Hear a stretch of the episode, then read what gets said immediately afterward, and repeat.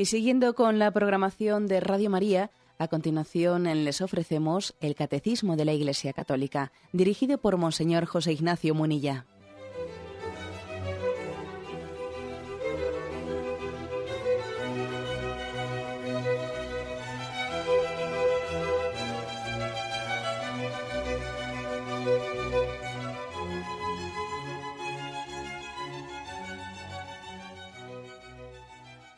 Cordial saludo a todos los oyentes de Radio María. Un día más, con la gracia del Señor, proseguimos el comentario del Catecismo de nuestra Madre, la Iglesia. Habíamos quedado en el punto 2810, estamos explicando la primera de las peticiones del Padre Nuestro, santificado sea tu nombre. Fijaros que esta primera petición, bueno, en realidad las tres primeras, están formuladas mm, como un deseo. Eh, es una petición, son tres peticiones. Santificado sea tu nombre, venga a nosotros tu reino, hágase tu voluntad. Son peticiones deseo. Y además las tres eh, confluyen. Recuerdo que cuando explicamos en una primera introducción, eh, hicimos un, un, encuadramiento de las siete peticiones del Padre Nuestro, distinguimos las tres primeras de las otras cuatro, las tres primeras más teologales más teologales frente a las otras cuatro, danos el pan de cada día, perdona nuestras ofensas, no nos dejes caer en la tentación, líbranos del mal, que tienen como objeto no tanto así a Dios en sí mismo, sino a peticiones de dones concretos que le pedimos a Dios. Pero las tres primeras no es que le pidamos a Dios cosas concretas, es que es como una formulación de un deseo, de un deseo de que sea lo que Dios quiera. Santificado sea tu nombre, hágase tu voluntad. ¿eh? Incluso recuerdo que di una explicación equivocada, dije equivocadamente de un programa que un, oyente amable me corrigió en un correo. Aquí siempre tengo oyentes que me ayudan a, a perfeccionar las cosas. Dije equivocadamente que la fórmula verbal de estas tres primeras peticiones era reflexiva. Dije, no, no es reflexiva, es está formulada en, nuestro, por lo menos en la tradición, en la traducción castellana, está formulada en el verbo subjuntivo, ¿no? Santificado sea, venga tu reino, hágase. Es una fórmula subjuntivo. El subjuntivo expresa un deseo ¿eh? de que algo se realice. Lo que ocurre es que en el caso de Dios, el deseo de Dios coincide con la realidad. O sea, es decir, cuando Dios dice hágase, hágase el mundo, su deseo se hace inmediatamente realidad. En Dios, deseo y acto coinciden. No así en nosotros, ¿no? Pero en Dios sí. Cuando Dios dice hágase, y es un, está formulado en subjuntivo, es imperativo. ¿eh? En él es, es, un, es un acto, un mandato. El desear y el obrar en Dios es lo mismo. En nosotros, en nosotros no es así, pero Dios quiere que recibamos también en esta oración de petición, pues como si, como si nosotros estuviésemos también participando de esa capacidad que tiene Dios de que el deseo se haga un acto. ¿Eh? Dios nos quiere, nos quiere configurar a Él, igual que a la Virgen María cuando ella dijo, hágase en mí, según tu palabra, ese hágase en mí, era un deseo que Dios hizo realidad. ¿no? También nosotros, al rezar el Padre nuestro, estamos participando de esa omnipotencia de Dios que Dios le concedió a María para que su petición fuese eficaz. Y nosotros también decimos, que Dios sea santificado, que venga su reino, hágase su voluntad. Es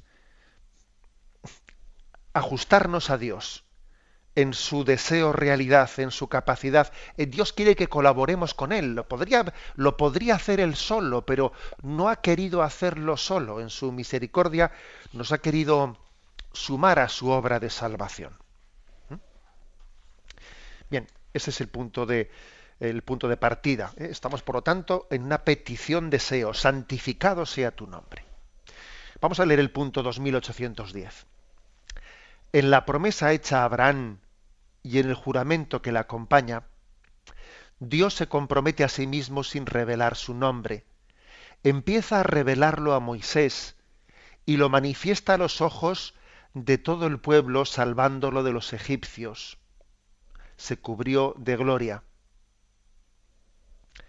Desde la alianza del Sinaí este pueblo es suyo y debe ser una nación santa o consagrada.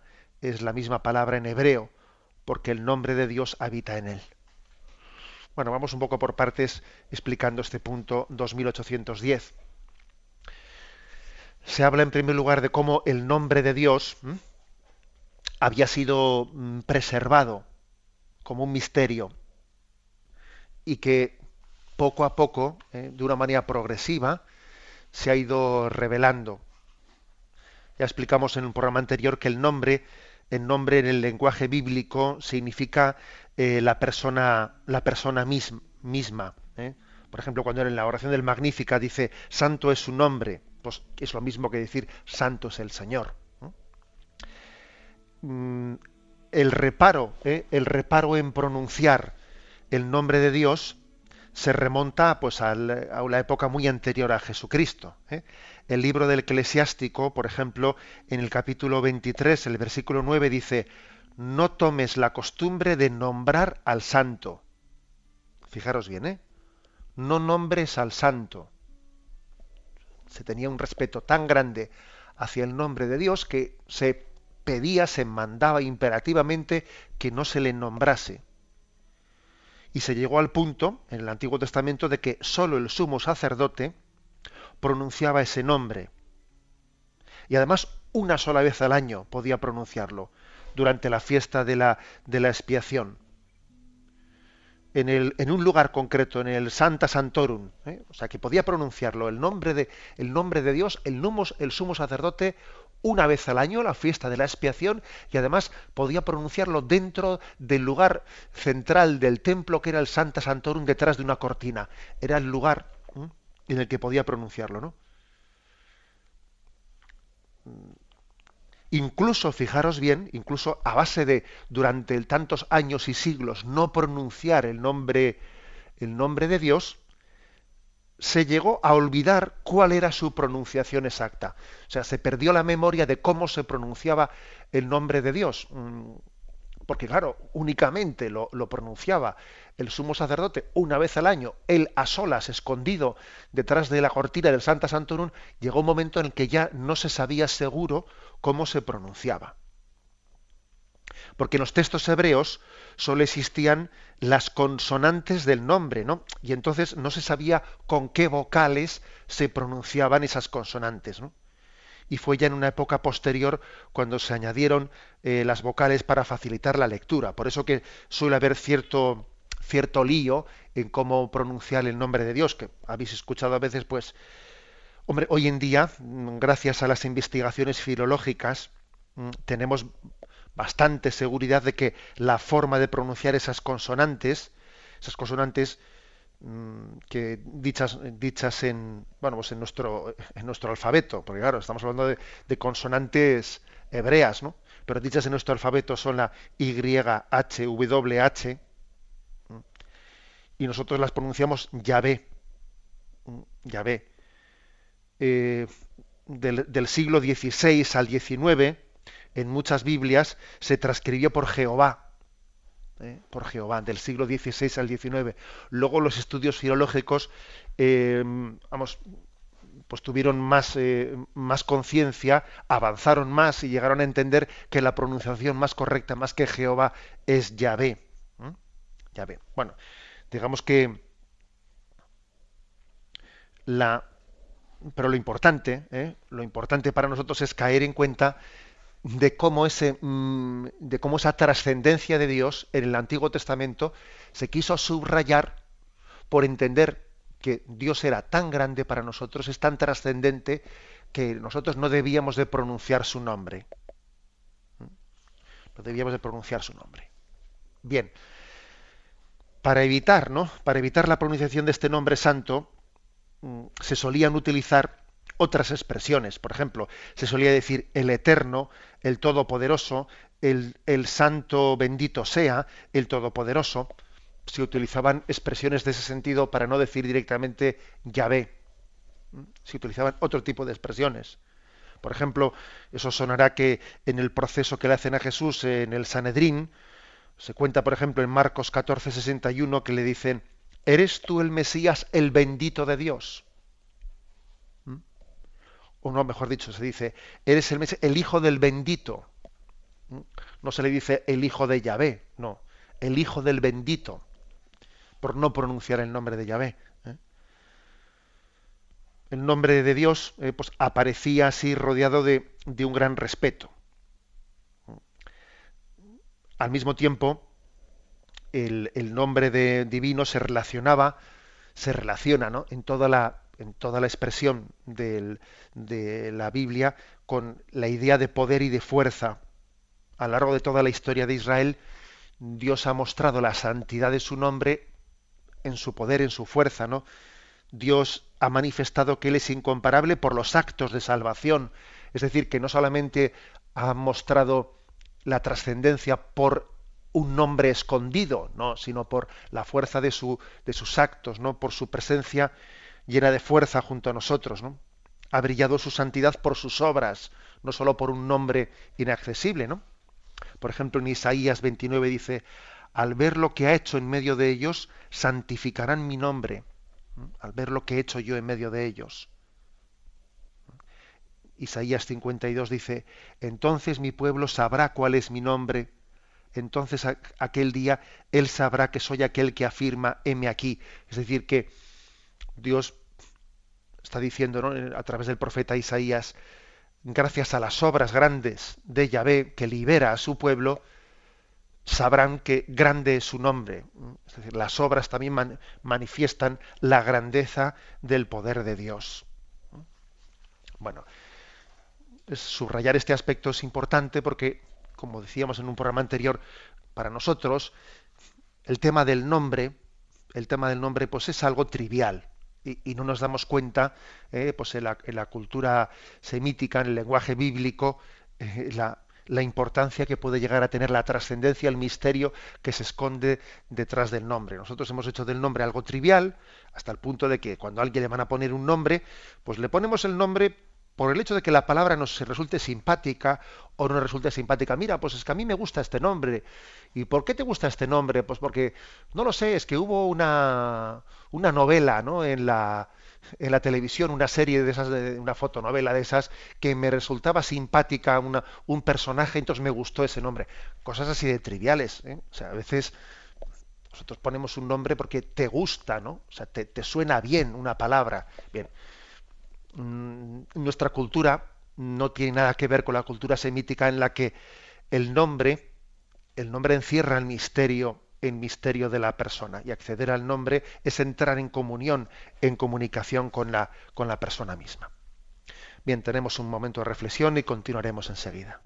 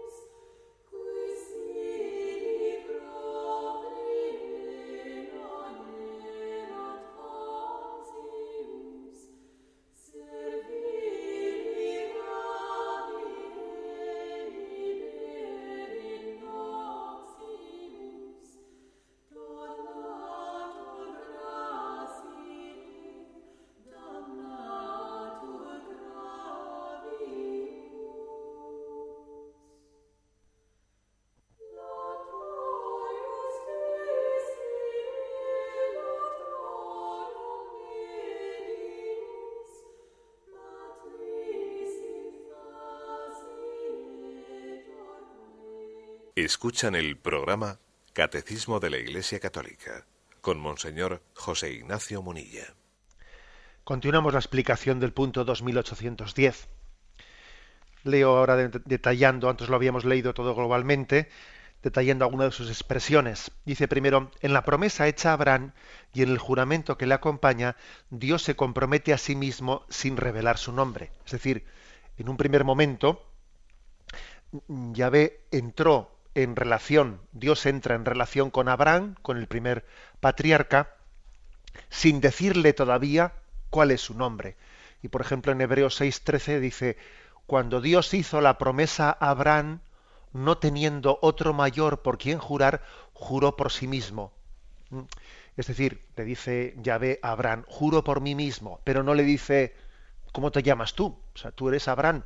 Se está comunicando con, con un Dios trascendente, pero que todavía no le dice cómo se llama. Juro por mí mismo, le dice. ¿Mm? Dios se compromete a sí mismo sin revelar su nombre. Empieza a revelarlo a Moisés. Dice aquí Éxodo 3:14. Dijo Dios a Moisés, yo soy el que soy. Y añadió, así dirás a los israelitas, yo soy, me ha enviado a vosotros de ahí viene, eh, de esa expresión yo soy el que soy, de ahí viene la expresión Yahvé. ¿eh? Se cogen las consonantes de esa, de esa definición de Dios y las consonantes son, como os he dicho antes, dichas en nuestro alfabeto, Y, H, W, H, mm, cogidas del alfabeto hebreo, y de ahí viene la palabra Yahvé. Y es el primer momento en el que Dios le ha revelado a Moisés su nombre y lo manifiesta a los ojos de todo el pueblo. ¿Mm? Lo manifiesta salvándolos de los egipcios. Es decir, eh, hay como paralelamente, hay una revelación progresiva, ¿no? En primer lugar. Y hay paralelamente una revelación no sólo de la palabra, sino en las obras, como hemos dicho antes. ¿eh? Dios se manifiesta conjuntamente en palabras y en obras. Y si me apuráis, más en palabras que en obras. Eh, por ejemplo, eh, en el Antiguo Testamento mm, no viene primero la teoría, eh, la palabra y luego la obra, sino casi al revés. Por ejemplo, Yahvé no comienza a, revelarse diciendo, fijaros, mm, nosotros creemos en un único Dios, sino que el pueblo de Israel va concluyendo, va cayendo en cuenta de que Yahvé es un único Dios, que no hay varios dioses, por la forma, va concluyéndolo por la forma en la que en la que Yahvé actúa con ellos. En un primer momento encontramos pasajes en el Antiguo Testamento que dicen no hay Dios como Yahvé, porque ellos están, están percibiendo que se enfrentan a pueblos, a pueblos más poderosos que ellos, y Yahvé les defiende. ¿eh? Y Yahvé les preserva a, ese pequeño rebaño de Israel y, aun siendo el pueblo hebreo, siendo un pueblo débil, se sienten protegidos por, por, su Dios. Y entonces ellos dicen, nuestro Dios es un Dios más poderoso que el, que el Dios de esos, de esos pueblos. Va, va, adelante, ¿no? Poco a poco va adelante esa revelación y encontráis pasajes en el Antiguo Testamento que dicen, bueno, es que es tal la fuerza, ¿eh? es tal la misericordia que, que, experimentamos de que Yahvé nos proteja, nos proteja de nuestros enemigos y nos haga abrir paso en medio de pueblos más fuertes que nosotros, que llega un momento en que, en que llegan a concluir, no es que Yahvé sea más poderoso que los demás, que los dioses de los demás pueblos, es que no hay más que Yahvé, es que no hay más que un solo Dios.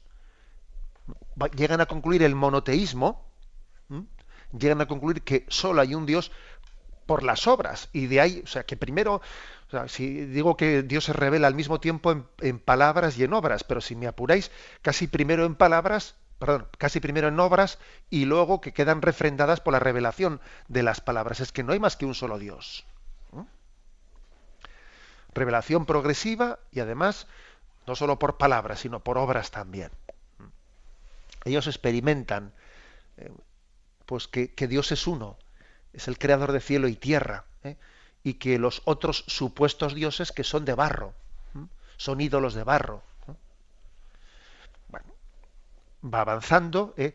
va avanzando esa, esa revelación y dice, mm, concluyo leyendo el punto 2810, dice, desde la alianza del Sinaí, este pueblo es suyo y debe ser una nación santa o consagrada, es la misma palabra en hebreo, porque el nombre de Dios habita en él. En el, en el Sinaí se hace una, ¿eh? un pacto, un pacto dice Éxodo 19, 5, 6. Ahora pues, si de veras escucháis mi voz y guardáis mi, mi, alianza, vosotros seréis mi propiedad personal entre todos los pueblos, porque mía es toda la tierra. Seréis para mí un reino de sacerdotes y una nación santa. Estas son las palabras que has de decir a los hijos de Israel. Por lo tanto, es un pacto en el que el pueblo de Israel se compromete a guardar, la alianza, a escuchar la voz del Señor, y Dios se compromete a guardarle a Israel como, como pueblo suyo, como propiedad suya, como reino de sacerdotes, como nación santa, a custodiarla. Se nos remite aquí en el Catecismo al punto 63, donde dice, Israel es el pueblo sacerdotal de Dios, el que lleva el nombre del Señor. Es el pueblo de aquellos a quienes Dios habló primero, el pueblo de los hermanos mayores en la fe de Abraham. O sea, Dios se ha revelado a toda la humanidad, pero lo ha hecho en primer lugar a través del pueblo de Israel. Son nuestros hermanos mayores. A través de, de ellos Dios inició su revelación a toda la humanidad. Y dice que es el pueblo que lleva el nombre del Señor lleva, su nombre. Bueno, como veis, una, expresión hermosa para remarcar ese aspecto. Bueno, dice lo siguiente, esto, ser, eso de ser el pueblo elegido del Señor, el pueblo suyo, dice, le hace una nación santa o consagrada. ¿Qué significa la palabra consagrada? ¿Eh? Mm, la palabra consagrada, que de hecho, fijaros, ¿no? Dice, dice la, mm, la, explicación santificado sea tu nombre, la, explicación santificado sea tu nombre, en hebreo, en hebreo, el verbo que está detrás de esa palabra santificado es el verbo kadas, que significa separar, distinguir, consagrar. ¿eh? O sea, decir que, que el nombre de Dios sea santificado quiere decir que sea como consagrado, sea distinguido, sea separado, es decir, es expresar el, deseo de que Dios sea rodeado de honor y de respeto. También cuando, cuando decimos que Dios ha consagrado a la nación de Israel, le ha hecho un pueblo consagrado, quiere decir que la, le ha separado, le ha distinguido. Le ha distinguido. En varios textos bíblicos eh, constatamos que la santificación, cuando decimos santificado sea tu nombre, ¿no? O sea, es decir, sea consagrado, sea distinguido, sea ensalzado.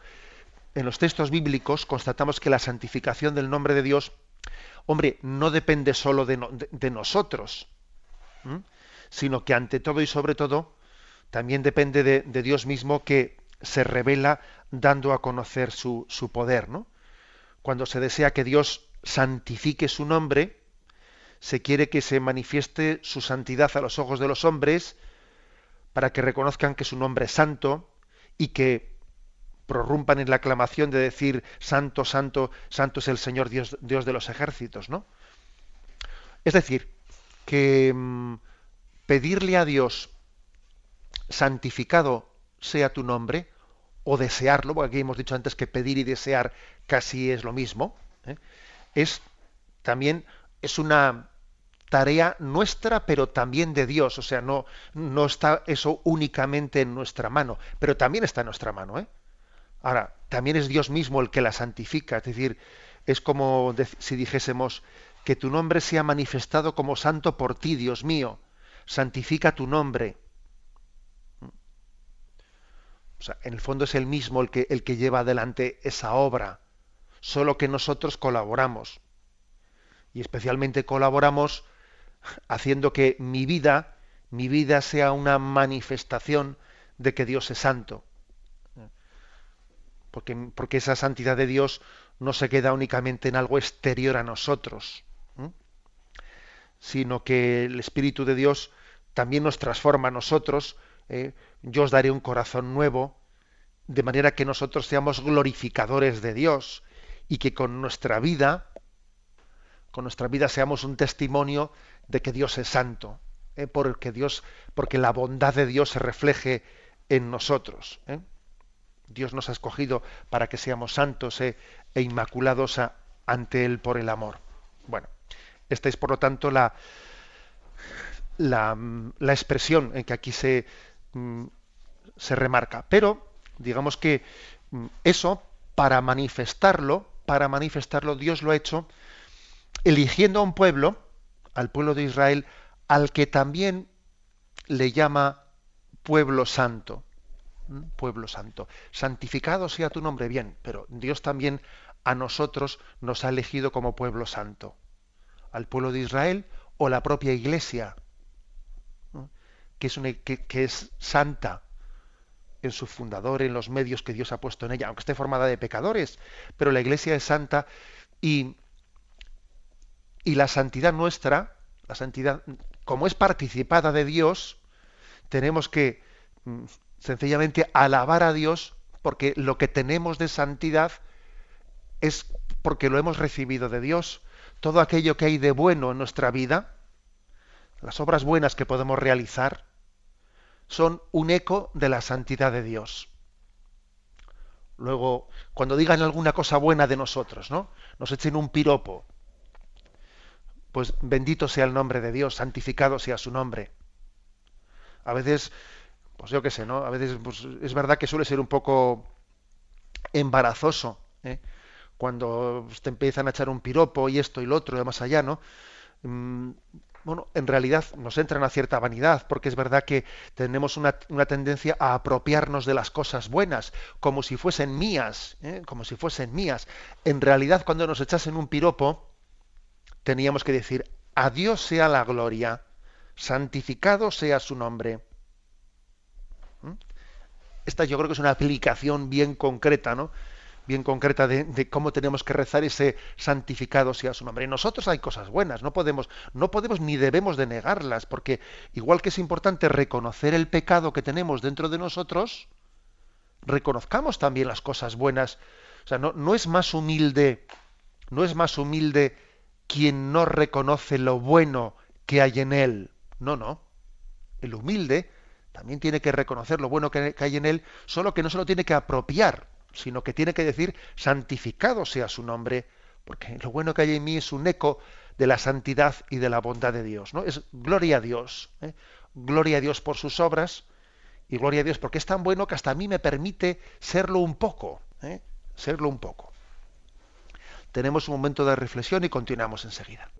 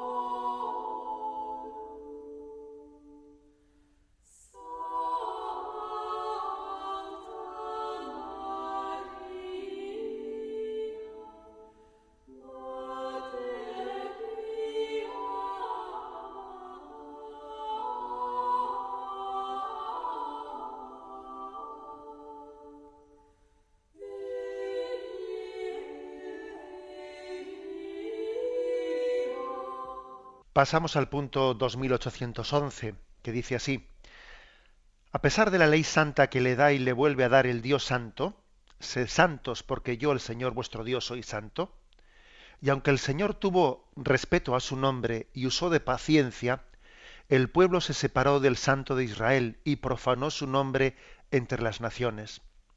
Por eso los justos de la antigua alianza los pobres que regresaron del exilio y los profetas se sintieron inflamados de pasión por su nombre.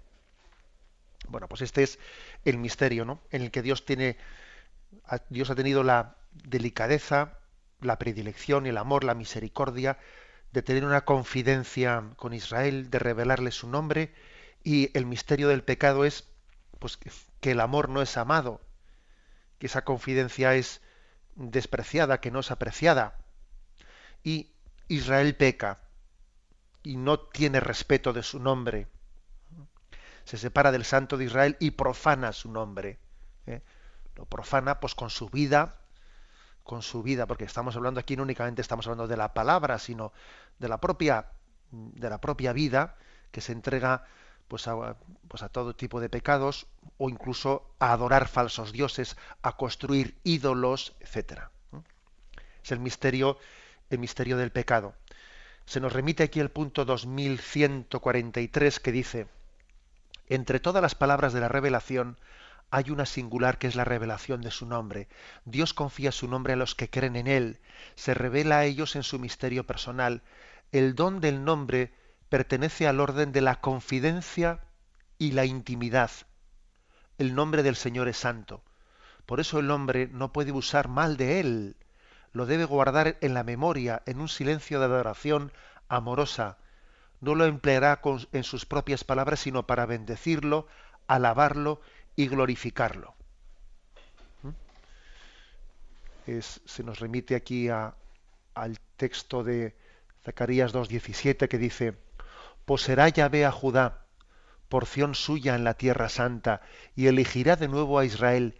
Silencio toda carne delante de Yahvé, porque él se despierta en su santa morada. Fijaros que dice, ¿no? Silencio delante de Yahvé, es decir, se pide como un santo respeto ante, ante su presencia, ante la pronunciación de su nombre. Bueno, obviamente me imagino que mm, los oyentes, según estáis, según estamos leyendo esto, estamos hablando del Antiguo Testamento de Israel, pero bueno, enseguida lo aplicamos, lo aplicamos a nosotros. ¿Qué no decir de la blasfemia? ¿Mm? ¿Qué no decir de la gran contradicción de la blasfemia? ¿no? El hecho de que nosotros, yo me imagino que en el Antiguo Testamento, por lo menos no, no, no recuerdo yo si pasajes del Antiguo Testamento en los que la profanación del nombre de Yahvé sea en forma de blasfemia tan burda y soez como nosotros solemos escuchar a veces, o como brota de nuestros labios, ¿no? En ocasiones. El concepto de profanación del nombre de Yahvé que se tiene en la Biblia es bastante más fino que el que solemos utilizar nosotros, ¿no? Es verdad que el vicio de la, blasfemia, que yo creo que tiene dos, modalidades, ¿no? Hay un tipo de blasfemia que es muy intencional, ¿no? Muy intencional, que uno la ve. ¿eh? a veces pasa, pasas, pasas por la calle, la gente ve un sacerdote y entonces alguien dice, venga, voy aquí a blasfemar yo con toda mi intencionalidad para intentar hacer daño, etcétera, ¿no? Y uno ve que hay un tipo de blasfemia intencional, pues que sencillamente hay que rezar muchísimo por, por, por las personas que tengan esa especie de odio o rencor dentro de ellas, porque existe, ¿no? Pues todo un ambiente de anticlericalismo y un laicismo agresivo que lleva a veces, ¿no? Yo me he encontrado a veces con religiosas contemplativas que tienen que, cuando salen al médico, etcétera, pues tienen que sufrir también eso, ¿no? Tienen que sufrir el hecho de que una religiosa contemplativa tenga que escuchar que alguien ante su presencia mm, con toda su rabia, etcétera, esté blasfemando ante Dios, ¿no? O sea, existe también un tipo de blasfemias con, toda la intencionalidad de ofender a Dios. Y existe otro tipo de blasfemias, pues que están más ligadas a unos hábitos en el hablar que se han, se han constituido casi en una, en una incapacidad del control de nuestro, de nuestro lenguaje. ¿eh? Porque a veces, a veces tenemos un, un, lenguaje en el que se puede llegar a blasfemar como quien dice buenos días buenos días, ¿no? Con una inconsciencia de las barbaridades que estamos diciendo. Eso también ocurre eh, entre nosotros. Y bueno, pues digamos que yo Es posible que, que una persona cuando habla con una inconsciencia y suelta ciertas palabras sin ser consciente de lo que está diciendo, es posible que, que no tenga toda la culpabilidad en cada palabra que está diciendo, pero es obvio que tiene una culpabilidad en haber adquirido ese vicio, porque las primeras veces que hemos estado eh, pronunciando indebidamente el nombre de Dios, hombre, yo creo que eh, hemos llegado a tener, no sé, un cierto control sobre adquirir o no adquirir un vicio, ¿no? O sea, no, no tenemos que con demasiada facilidad dispensarnos de tener una responsabilidad en nuestra forma de hablar. ¿eh? yo reconozco que, que, el hecho de también que uno en el propio seno de la familia haya podido ver de sus padres que también blasfemen, etcétera, puede llegar a minorar la culpabilidad en, muchas personas, ¿no? Pero, pero yo creo que sí hay que dar un paso más, ¿no? O sea, no vale únicamente intentar ver los, las causas que aminoren, ¿eh? que aminoren la, la, pues no sé, la responsabilidad. También hay que hacer una reflexión, ¿no? La reflexión de decir, vamos a ver si yo soy creyente, si yo creo en el Señor, si, si le amo, si yo estoy rezando en el Padre nuestro, santificado sea tu nombre. O sea, ¿qué mayor contradicción hay que la de decir santificado sea tu nombre y luego blasfemar? O sea, ¿puede haber alguna contradicción mayor? ¿Eh? Es como si alguien ¿eh? va donde su madre o su padre le da un beso y después de darle un beso coge y le insulta. Pero hombre, diremos, este hijo está, desequilibrado. ¿Cómo le puede dar un beso a su madre y luego va y le insulta? Al mismo tiempo casi, ¿no? Santificado sea tu nombre y luego cojo y digo una blasfemia. Es decir, que yo soy consciente de que hay dos tipos de blasfemia, la que es más intencional y la que no es así intencional, sino que forma parte de un hábito. Pero también tenemos que luchar contra este segundo tipo de blasfemia. ¿eh? Tomarnos en serio el, el hacer una, ¿eh? pues una penitencia interior. ¿Eh? Una penitencia interior, el, el, que alguien diga, vamos, Señor, dame, dame también el control de mis palabras, ¿no?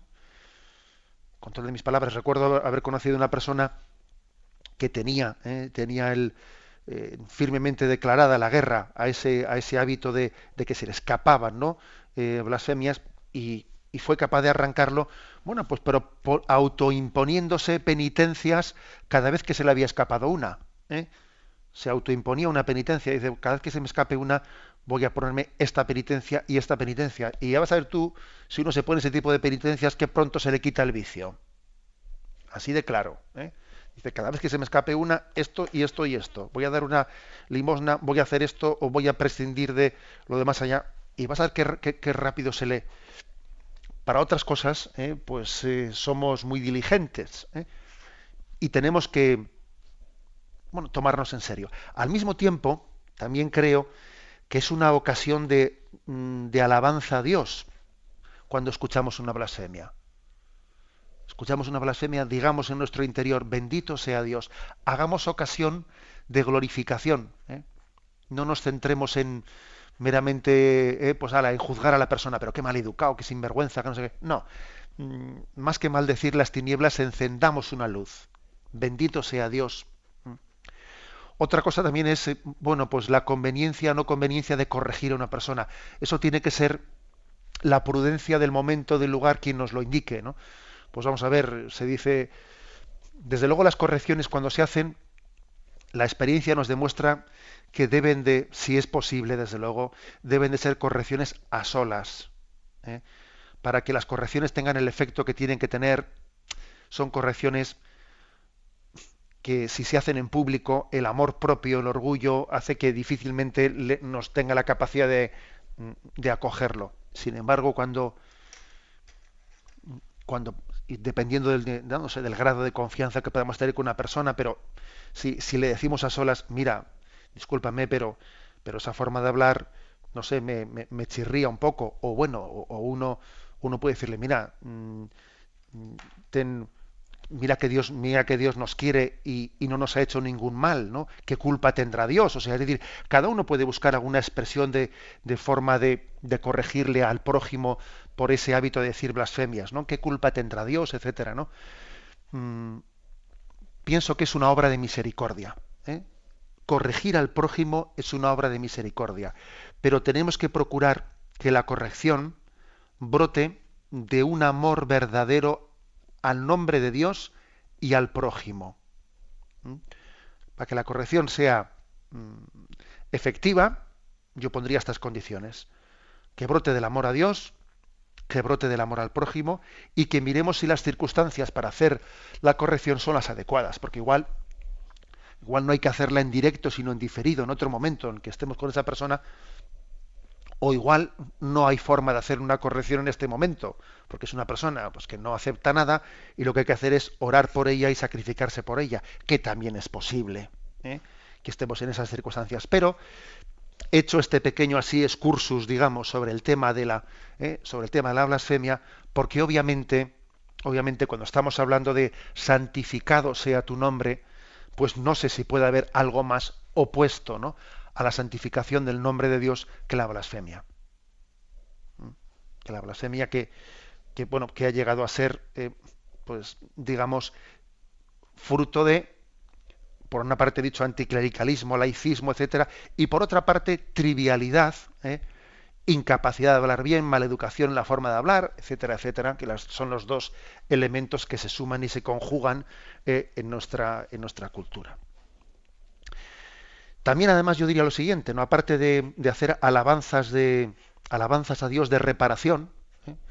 cuando escuchamos una blasfemia, de decir en nuestro interior o incluso de decirlo públicamente, uno tiene que, eh, no sé, pues ver, ver, discernir sobre la prudencia, ¿no? también yo creo que en, nuestro, en nuestra forma de hablar podemos incluir, mm, al margen de que alguien, alguien ya no haya blasfemado, ¿no? sino también podemos incluir en, nuestra forma de hablar expresiones de, bendición a Dios. Por ejemplo, imaginaros, que alguien que alguien nos está contando un aspecto, una cosa positiva, ¿no? Oye, pues eh, gracias a Dios mi, mi hijo, pues mm, ha podido terminar, eh, terminar la carrera y tal, tal, después de unos años de estudio, y tú dices, bendito sea Dios. ¿eh? Es decir, expresiones que en nuestro lenguaje coloquial, expresiones como gracias a Dios, parece que sí, también son expresiones de bendición, pero casi se, dicen sin ser conscientes de ello, ¿no? Pero uno puede ir un poco más allá en su lenguaje que las fórmulas habituales de, bendición de Dios. Pues el bendito sea Dios cuando alguien ha escuchado pues algo positivo, una, una noticia positiva, que el enfermo se ha, se ha curado, se ha restablecido, ha vuelto de nuevo al trabajo, etcétera. Que hagamos de todo ocasión de bendición a Dios, con nuestras palabras y con nuestra actitud. ¿eh? Lo digo como una aplicación práctica de esto que el catecismo aquí nos, eh, nos está explicando. Bueno, lo dejamos aquí. Continuaremos si Dios quiere mañana, pero ahora vamos a dar turno a los oyentes para formular sus preguntas. Podéis llamar al teléfono 917 107 700. 917 107 700.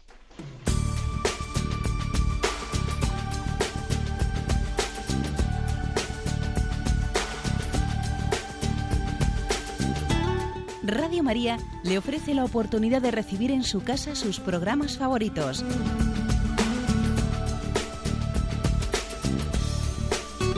Ahora lo puede hacer a través de nuestra página web www.radiomaria.es o bien llamándonos al 902 500 518. 902 500 518. Pídanos el programa que más le interesa en cualquiera de sus emisiones, especificando el día y la hora que lo ha escuchado. Solo nos tiene que decir si lo quiere en CD de audio o CD o DVD en MP3. Haga su solicitud en el 902 500 518 y en www.radiomaria.es. Radio María, más cerca de usted.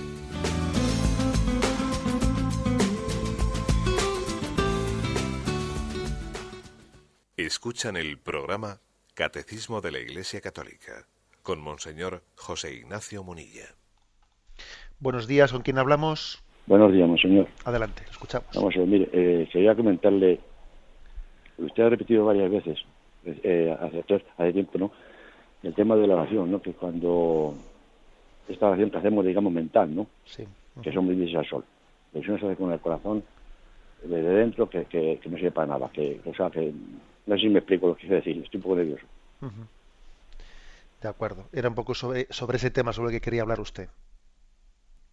Que la oración mental que hacemos, ¿no? Que vas por la calle o, o el tal, y, y el Padre Nuestro, por ejemplo, está comentando el Padre, el Padre Nuestro, cualquier oración, que son 26 que no sirven para nada, que o se hace desde dentro, no, es lo que yo he entendido alguna vez, Ya, no, no, ya, no sé. ya. Sí, bueno, yo me imagino que usted se está refiriendo más que a la oración mental a la oración vocal, ¿eh? a la oración vocal que uno, otra cosa que la diga en voz alta o que la diga dentro de sí, ¿eh? pues la oración de pues, un Padre Nuestro, una de María. Bien, vamos a ver. Mm, Nosotros ahí tenemos varias expresiones de la Sagrada Escritura y también de los padres de la Iglesia que nos hablan de que el corazón tiene que concordar con la boca. Tiene que concordar con la boca. Eh, yo también me imagino que el oyente dice eso, dice, bueno, si es que yo, por ejemplo, rezo el rosario y, y en el rosario pues, mm, digo muchas palabras que en ese momento estoy distraído, luego vuelvo, luego voy. ¿eh? Bien, yo creo que no debe de asustarle a usted eh, el hecho de que haya dentro de nosotros un grado bastante grande de distracción, etcétera, ¿eh? porque no tenemos una eh, un dominio de nuestra imaginación y pues como quisiéramos tenerlo comenzando por, por un servidor ¿eh? que, que, eres consciente de que la imaginación te juega malas pasadas, te vas, te traes imágenes, etcétera, ¿no?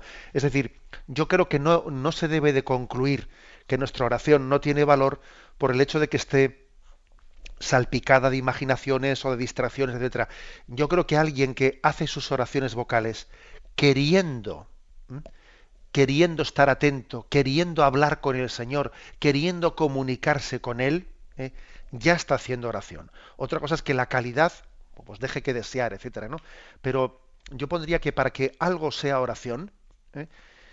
para, que, para que una oración concreta tenga valor y tenga calidad, mm, la, lo primero es el querer, el querer que yo que, yo me comunique con el Señor, que luego yo tenga un dominio de la imaginación más perfecto o menos perfecto, es más secundario. ¿eh? Yo creo que, por tanto, esa es la respuesta que tengo que darle. ¿eh? No desprecie usted su oración por el hecho de que la imaginación no la controle usted lo que debe de lo que quisiera controlarla. Ahora, eso sí, dispóngase a ello, haga un acto de caer en cuenta, eh, procure usted la oración vocal um, rodearla de alguna serie de reflexiones y consideraciones para que no sea tan mecánica, para que le eleve su corazón a Dios, etcétera. ¿eh? Damos paso a un siguiente oyente. Buenos días. Buenos días, monseñor. Sí, Mire, yo quisiera saber, es que esto que dice usted, vamos al, al Calvario.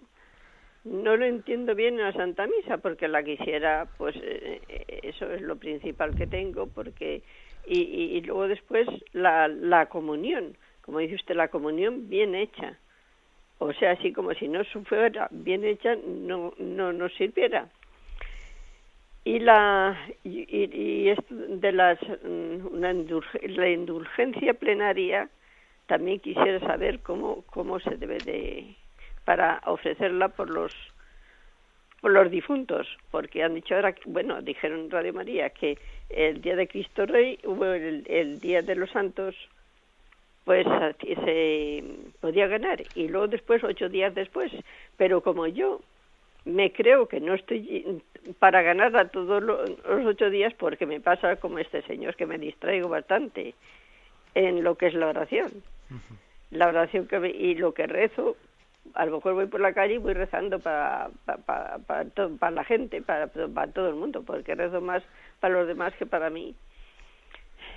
Bueno, de acuerdo, le digo una palabra. ¿eh? Mire, con respecto a la primera, dice usted, vamos al Calvario. Bueno, es una expresión, una expresión que nos recuerda el, el sentido sacrificial de la Eucaristía, que es uno de los sentidos ¿no? de la Eucaristía. En ella, cada vez que celebramos la Eucaristía, estamos actualizando, estamos rememorando y actualizando el sacrificio de Cristo. Eh, en ese momento en el que el sacerdote dice, este es mi cuerpo que se entrega por vosotros, esta es mi sangre que se derrama por el perdón de vuestros pecados, estamos sacramentalmente, no cruentamente, ¿no? pero sacramentalmente, estamos renovando la entrega de Cristo en el Calvario. ¿Mm?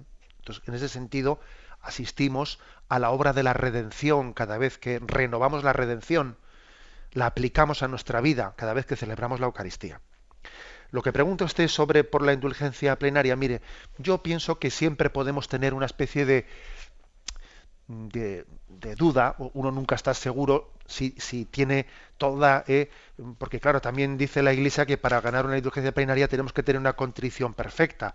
Y claro, es muy difícil medir cuando uno tiene una contrición perfecta. Pero le digo lo mismo que le he dicho al oyente anterior.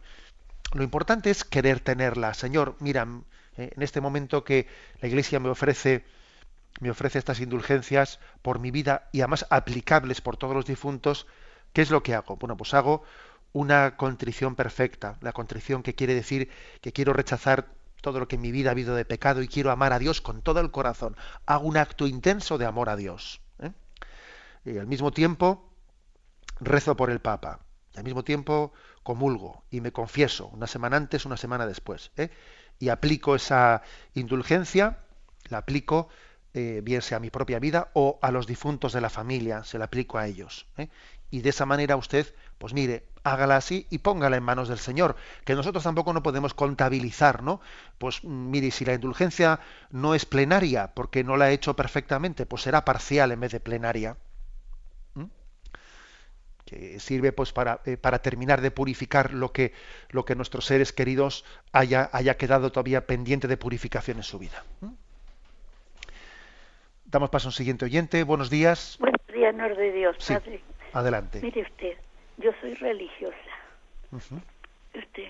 y tengo muchas, mucho, bueno, podría dar grandes testimonios de lo, sobre la blasfemia, porque yo como siempre voy de hábito, eh, en, en Zaragoza me pasó esto, que lo quiero decir, porque es que yo cuando oigo una blasfemia es una cosa tan horrible para mí, pero que yo no me quedo callada. Yo siempre digo, bendito, alabado y glorificado sea Señor. Perdónalo, Señor, porque no saben lo que hacen. Y lo digo fuerte para que lo oigan. ¿Sabe usted? Y entonces, este, en Zaragoza me pasó eso con tres jóvenes que iban y a mi paso que sueltan una gran blasfemia. Y entonces le dije yo, bendito, alabado y glorificado sea el Señor, perdónalos porque no saben lo que hacen. Y uno de ellos, uno de ellos empezó a reírse, pero otro le dijo, cállate, no te rías. Y entonces yo aproveché para llamarlos y hablé con ellos y ya les dije que no dijeran eso que eso era una cosa horrible, que me escucharon, me escucharon. Y yo siempre que oigo una blasfemia, sea de quien sea, cuando iba, ahora ya no puedo ir, siempre decía eso, bendito, alabado y glorificado sea el Señor, perdónalos porque no saben lo que hacen. Y fuerte para que lo oigan, Padre. eso era lo que yo quería decir. gracias. Pues sí. Pues mire usted, eh, de qué manera usted ha podido hacer ahí un apostolado un apostolado más serio. Y además le voy a decir una cosa, que incluso aunque en algún otro caso concreto no haya llegado a ver esa reacción de que alguien diga, cállate, no te rías, que nos hemos pasado, etcétera, ¿no? Aunque en alguna otra ocasión no haya llegado a ver esa reacción, se hayan reído, ya me gustaría saber cuando luego esa persona ha llegado a la cama por la noche ¿eh? y recuerde, le venga a la memoria el episodio de que al pasar una religiosa ha dicho una barbaridad y ella con paz ha dicho, bendito sea el nombre de Dios, ya me gustaría saber en su corazón qué es lo que ocurre, ¿eh? asomarnos un poco para, para entender que, que yo creo que generalmente la blasfemia se suele pronunciar, si os fijáis, casi siempre en manada, en cuadrilla, porque en manada degeneramos mucho, perdemos la personalidad, no somos nosotros mismos. ¿eh? Eso también es otro, otra característica que rodea, rodea la blasfemia. Brevemente vamos a dar paso a una última llamada. Buenos días. Sí, buenos días. Sí, le escuchamos, adelante. Pues mire, sobre, sobre el otro día que dio usted las charlas de los sacramentos, sobre en concreto sobre el bautismo. Tengo un familiar que fue presentado o bautizado en la Iglesia católica, eh, perdón, evangélica. Entonces, eh, sus padres están siempre preocupados por si eso es válido o no es válido. El chico creció y bueno, pues, pues nunca se lo han dicho, pero sí que hablaron con un sacerdote y bueno, en su tiempo le dijeron de que no se puede volver a bautizar, por supuesto, y que era válido, vamos, pero yo siempre he tenido la duda de que si no se le ha echado el agua y no ha sido como en la Iglesia Católica, siempre tengo la duda y sus padres, pues bueno, están preocupados y digo, pues voy a ver qué me dice Monseñor. Muchas gracias. En, la, Iglesia Católica se reconoce la validez del bautismo eh, de las otras comunidades cristianas. ¿eh? Dice usted, bueno, si no se le ha echado el agua, pero bueno, se le ha bautizado por inmersión, e introduciéndole dentro, dentro del agua, que son las dos formas de bautismo, bien sea ¿eh? por inmersión o derramando el agua en el nombre del Padre, del Hijo, del Espíritu Santo. ¿no? Con lo cual sí, esa validez del sacramento se reconoce. Y si un día, eh, Dios lo quiera, pues ese niño puede llegar a la plena comunión en el seno de la Iglesia Católica, no tendrá que volver a bautizarse de nuevo, eh, porque ya está bautizado. ¿Mm? Me despido con la bendición de Dios Todopoderoso, Padre, Hijo y Espíritu Santo. Alabado sea Jesucristo.